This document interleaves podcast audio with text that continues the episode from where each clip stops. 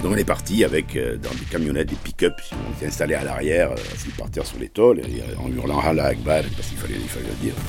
Entre chaque salve de, bombardement, entre chaque obus, entre... il y avait un grand silence qui se faisait. Et après, on entendait des oiseaux qui pépiaient, et puis euh, des brebis qui bêlaient. 30 ans et des poussières, épisode 1 je me suis retrouvé avec un, reportage extrêmement riche d'enseignements d'un point de vue géopolitique.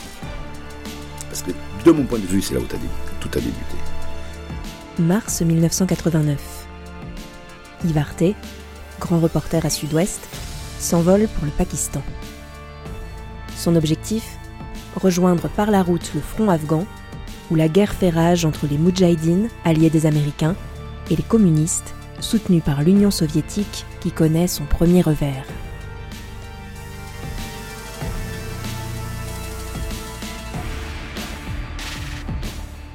Bonjour Yves. Bonjour Jean-Pierre.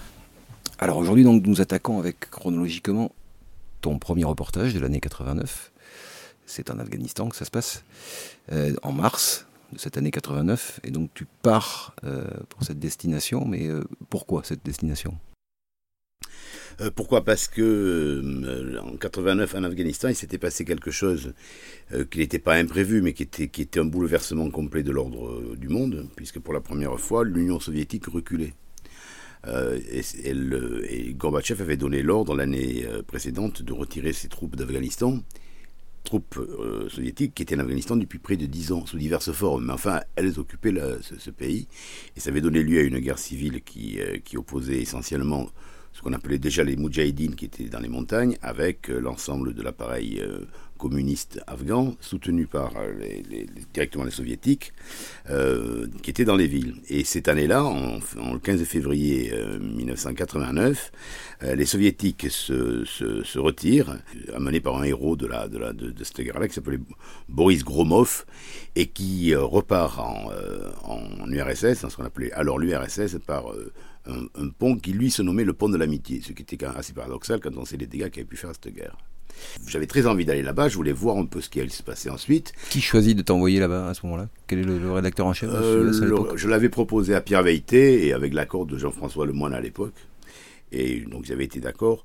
Euh, et puis, il faut quand même préciser une chose, c'est que les reportages coûtaient beaucoup moins cher qu'aujourd'hui. C'est-à-dire, on se débrouillait avec euh, trois bouts de ficelle. Enfin, bon, il y avait toujours un avion à payer, vous me direz, mais enfin, bon. Mais à part ça, sur place, les, les n'existaient pas. On, on, se débrouillait avec euh, un type qui travaillait à l'Alliance française sur place, etc. Et je suis parti pour un voyage dont je ne savais pas combien de temps il allait durer. Parce que naturellement, un, c'était un pays en guerre, et puis deux, c'était quand même des pays dont on n'avait pas idée en France de, l'état de pauvreté dans, dans, lequel on se trouvait. Comment on arrive en Afghanistan à l'époque, en 1989 eh en 1989, on arrive en Afghanistan depuis, donc, depuis 10 ans. On ne peut plus passer en Afghanistan. Enfin, il y avait quelques baroudeurs qui continuaient à passer sur les traces de Bouvier, mais c'était fini, ça. Bon. Donc, il fallait passer par le Pakistan. Et surtout quand on était journaliste, parce que là, c'était, c'était tout, euh, tout un travail. Parce que, un, il fallait passer en Afghanistan. Deux, trouver une filière. Trois, trouver la bonne ethnie qui vous permettait de vous, de, vous accueillir, la bonne ethnie de Moudjahidine. Et puis en plus, ce qui était assez comique, il fallait se déguiser en, en Moudjahidine. Ils n'allaient pas laisser passer un reporter comme ça, habillé à l'occidental. Et il fallait donc il avoir fallait donc, une barbe. Et oui, il fallait se laisser pousser la barbe. Ce, qui, moi, me, causait quelques difficultés. Je ne sais pas comment ça serait aujourd'hui. Enfin, j'avais une barbe un peu miteuse, vous voyez, pas très très jolie. Euh, bon, enfin bref, elle a poussé. J'ai mis longtemps à la laisser pousser. Et un jour, j'étais prêt. Euh, ça, la, fin de la pousse de ma barbe a coïncidé avec la, bonne filière que j'avais fini par trouver. Combien de temps tu es resté au Pakistan euh, pendant oh. que la barbe poussait? Bah, Oh, pas loin de 10 jours. 10, 12 jours quand même. Et tu passais des papiers déjà, des premiers papiers depuis oh, là-bas? Oui, oui, oui, bien sûr. Oui, il fallait que je, que je travaille. Puis c'était intéressant parce qu'il y avait tous les camps de réfugiés afghans qui étaient, qui étaient au Pakistan. C'était L'endroit, c'était à Peshawar. Peshawar, c'est une, une très grande ville euh, qui est maintenant plus connue qu'elle ne fut à l'époque et qui était le, au bord de la frontière avec l'Afghanistan. Euh, c'était une ville qui, qui, était gonflée du flot de réfugiés afghans qui étaient arrivés euh, et qui était majorité d'ethnie Pashtun, qui était la grande ennemi qui domine l'Afghanistan et qui a joué un rôle considérable dans le déclenchement et ensuite dans la, dans la, tenue de cette résistance religieuse contre le pouvoir soviétique. Donc c'était là où il y avait tous les contacts étaient là. Le, la vie au Pakistan s'était organisée. Tu étais le seul journaliste sur place? Vous étiez plusieurs? Non, non, non. Quand je suis arrivé, on était très peu. Il y avait un, un formidable photographe, mais très très grand photographe de l'agence France Presse avec qui j'étais assez ami, qui s'appelait Joël Robin, qui était vraiment un, type qui avait un courage inouï. Il allait dans des, endroits, euh, euh, bon, j'étais obligé de suivre parce que j'avais pas le choix, mais franchement, tout ça, je n'y serais pas allé.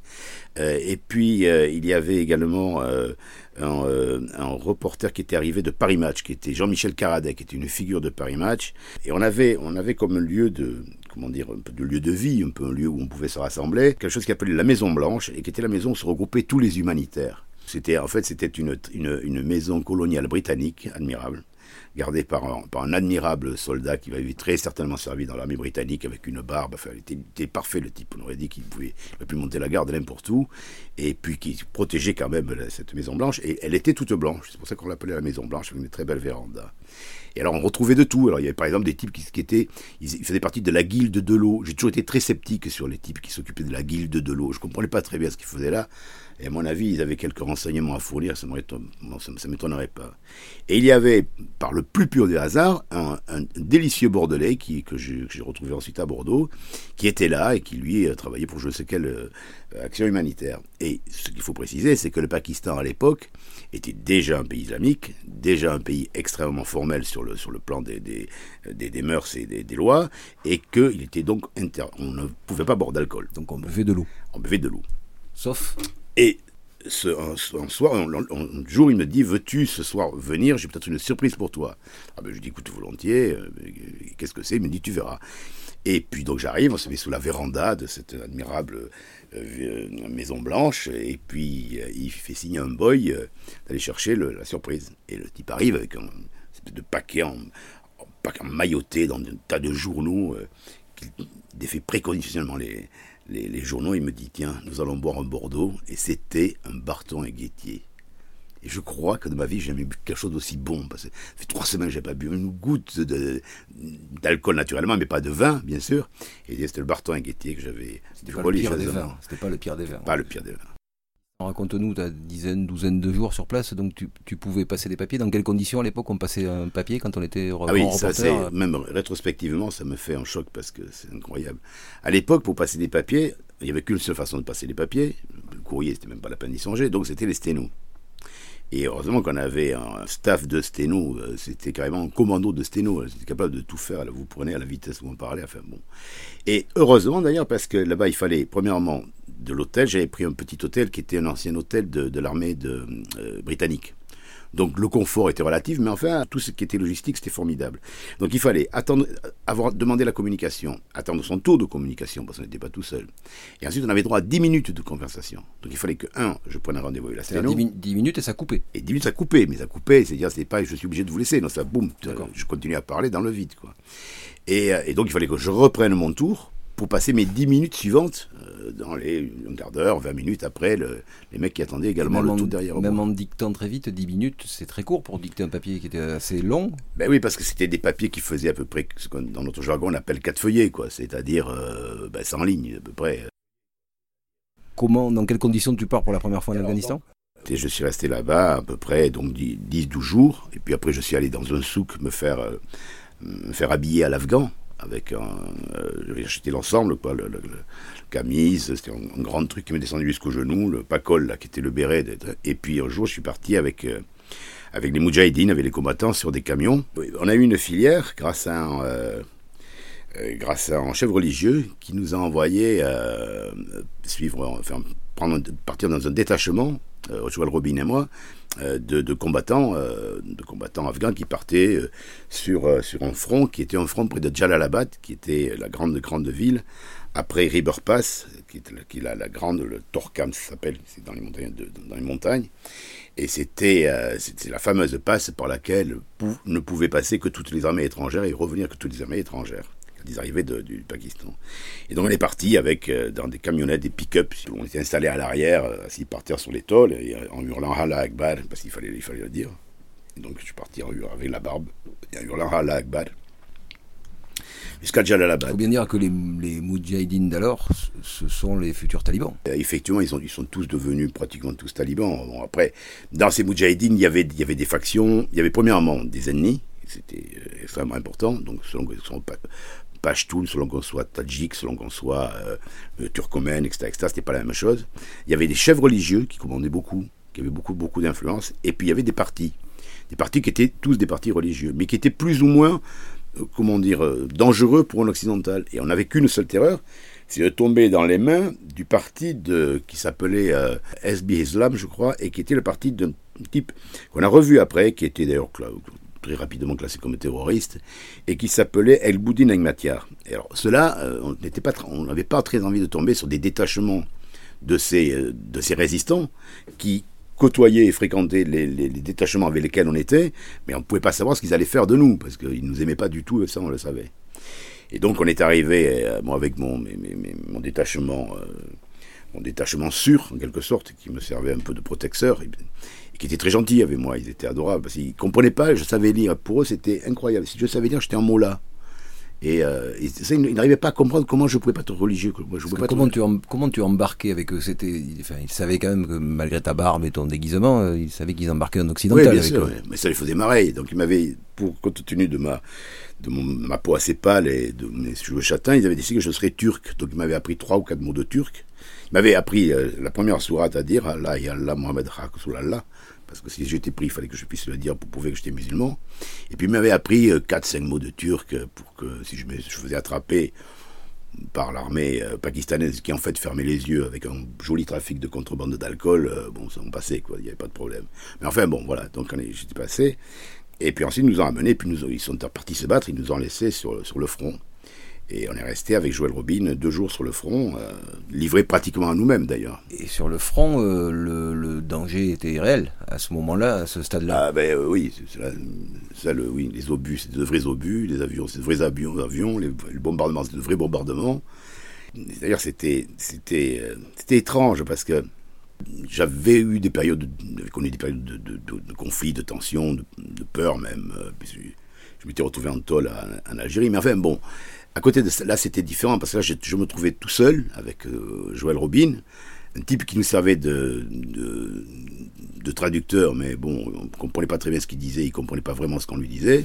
Et puis, euh, et ça, bombardait beaucoup, et ça bombardait en tir croisé comme ça, pour, euh, pour essayer d'arriver à attraper les résistants qui étaient cachés dans les ruines des villages qui, qui, qui, servaient de protection à, à Jalalabad, à la grande ville dans laquelle ils voulaient entrer. Et puis ensuite, il y a des MiG qui sont arrivés, qui ont, bombardé, mais ils faisaient très attention aux Stinger, qui étaient les missiles solaires qui avaient servi les Américains. Donc les, les MiG descendaient d'un seul coup, comme ça, comment faire repasser, si vous voulez. Ils bombardaient, ils remontaient aussitôt.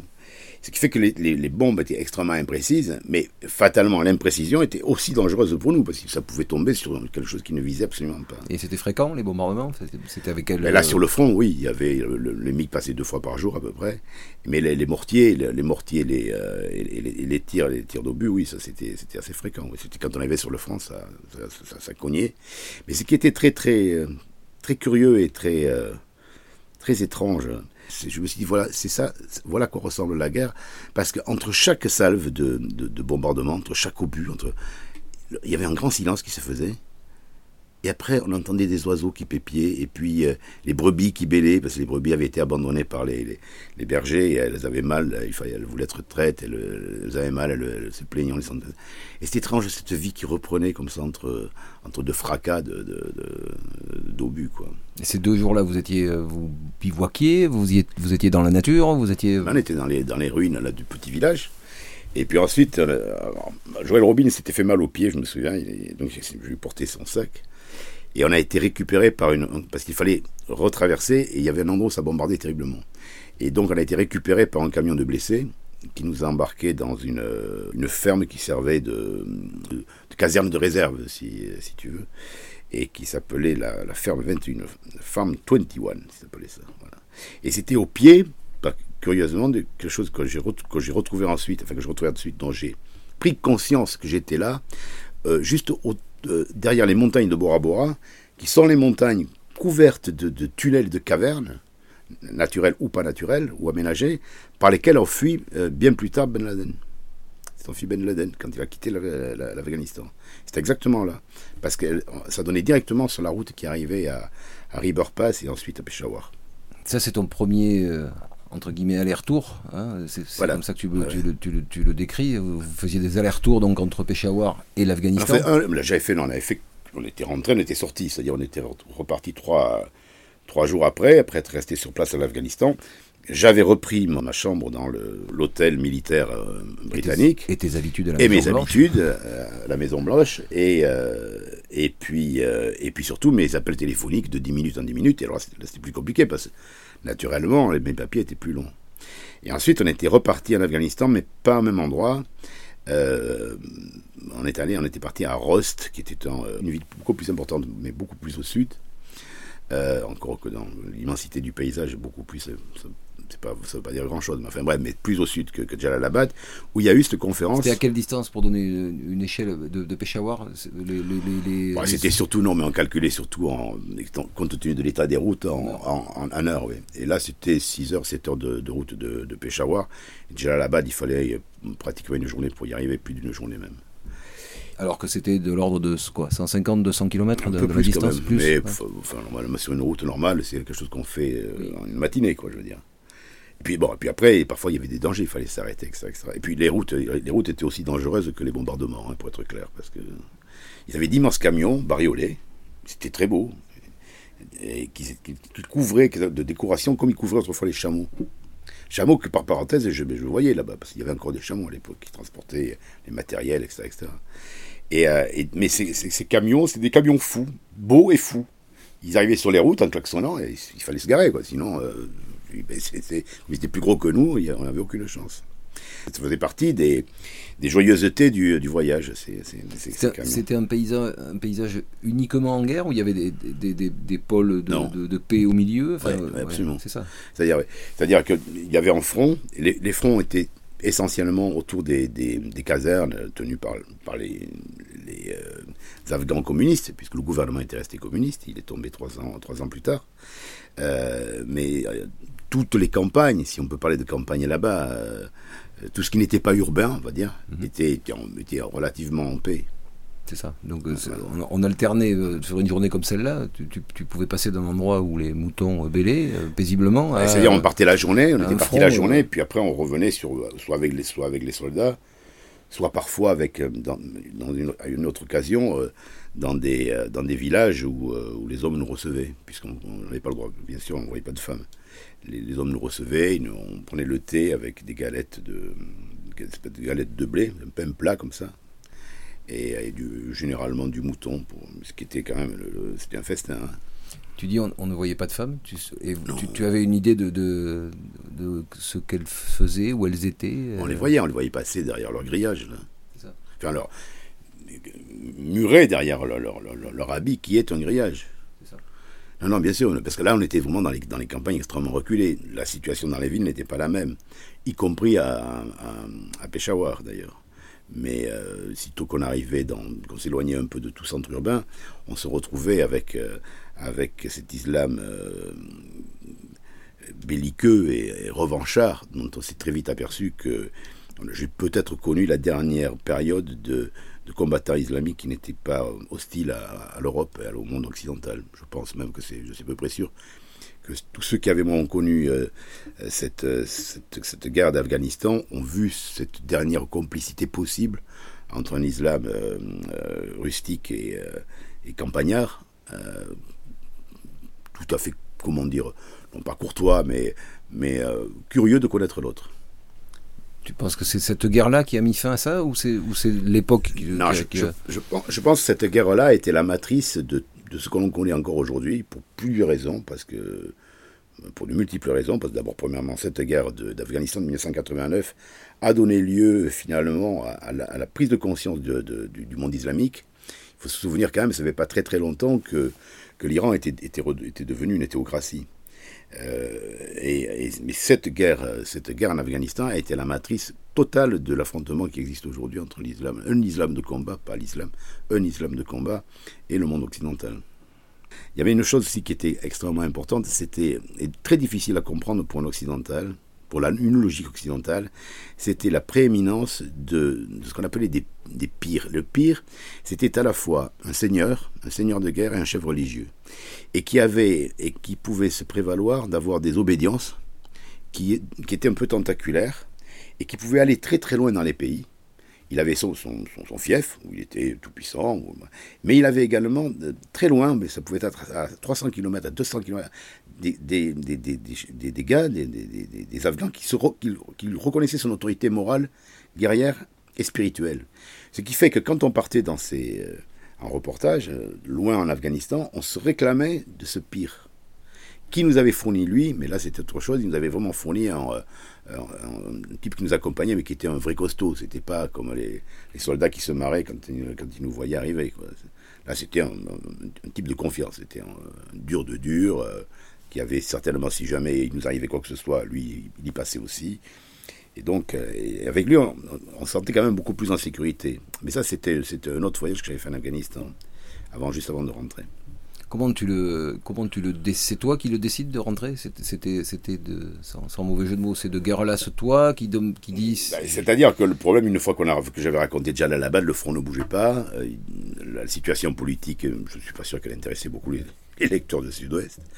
Et euh, parce qu'une fois qu'on avait rencontré les deux ou trois personnes, personnages principaux à Peshawar, on tournait un peu en rond. Donc le, reportage était terminé. Puis, mais en revanche, ça m'avait fait prendre conscience euh, d'une situation géopolitique qui était très très mal connue en, France à l'époque, mais véritablement pratiquement pas, abordée ou rarement abordée, et, euh, et qui ensuite euh, a été riche, très riche d'enseignements, et qui est déterminante pour l'année 89 dont on leur parlait euh, dans, dans, la suite de, dans, la, suite, de, de, la série de reportages que tu, vas, reportages. Que, tu vas ensuite enchaîner en l'occurrence. Très curieusement, alors que fatalement en mars 89, bien on supposait que l'URSS était en train de bouger, personne ne pouvait prédire ce qui allait se passer. Dans les mois, très rapidement dans les mois. oui, en novembre 89. Le retour se, se, se prépare comment? Ça, ça, ça s'anticipe? Ça, ça, ça, se passe euh, rapidement, on va dire? Non, ça se passe pas rapidement parce qu'il fallait partir de Peshawar, qui à l'époque était quand même.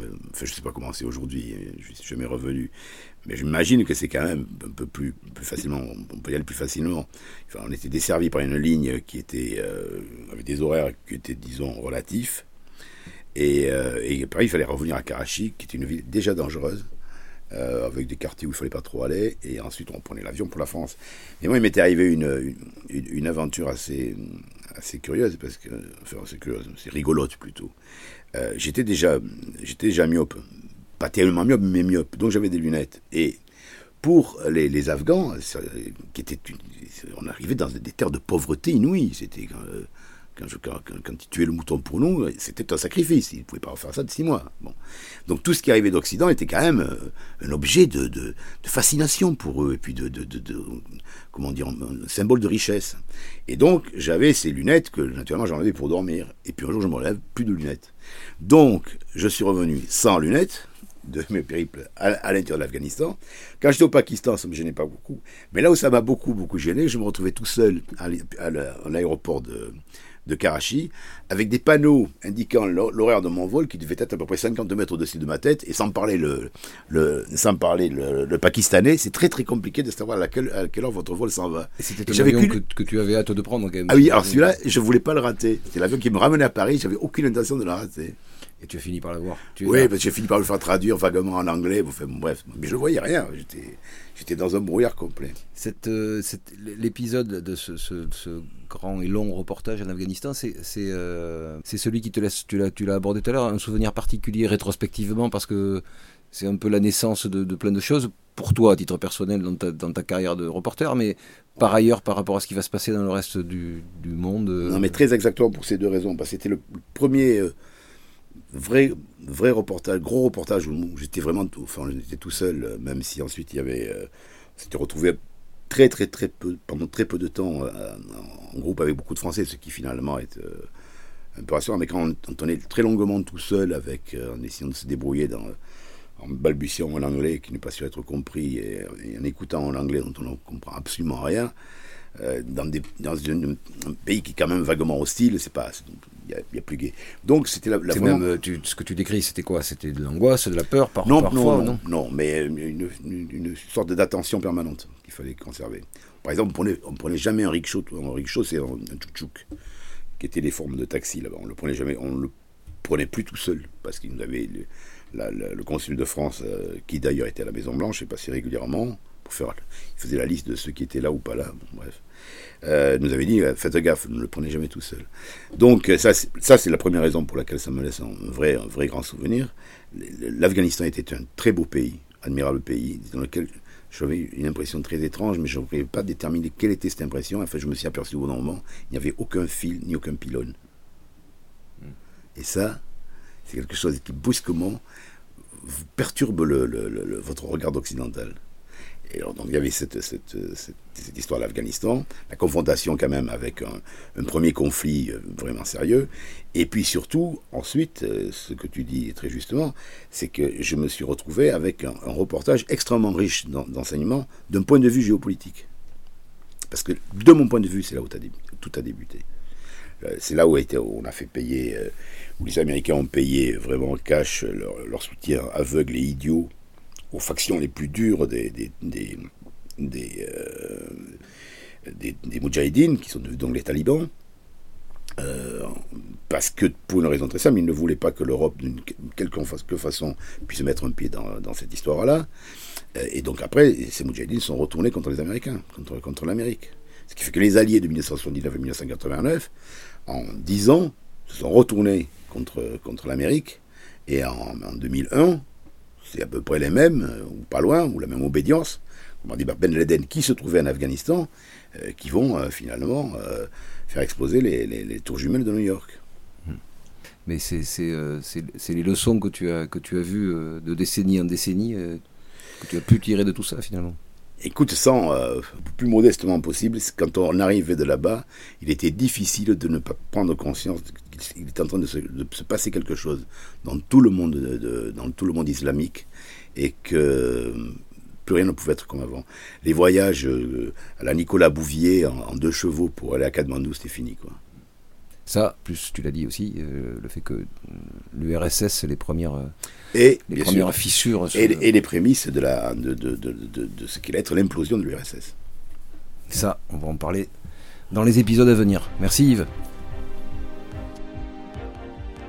Vous venez d'écouter le premier épisode de 30 ans et des poussières, une série du podcast Profession journaliste, réalisée par la rédaction de Sud-Ouest. Merci à vous qui êtes de plus en plus nombreux à nous écouter. N'hésitez pas à nous donner votre avis, vos conseils ou vos suggestions à podcast.sudouest.fr. Retrouvez tous les épisodes enrichis d'articles d'archives, de repères historiques et de cartes sur le site internet de Sud-Ouest à la rubrique Podcast. Et pour ne pas manquer les prochains, abonnez-vous à Profession Journaliste sur Apple Podcast, Spotify, Deezer ou votre application de podcast favorite. À bientôt!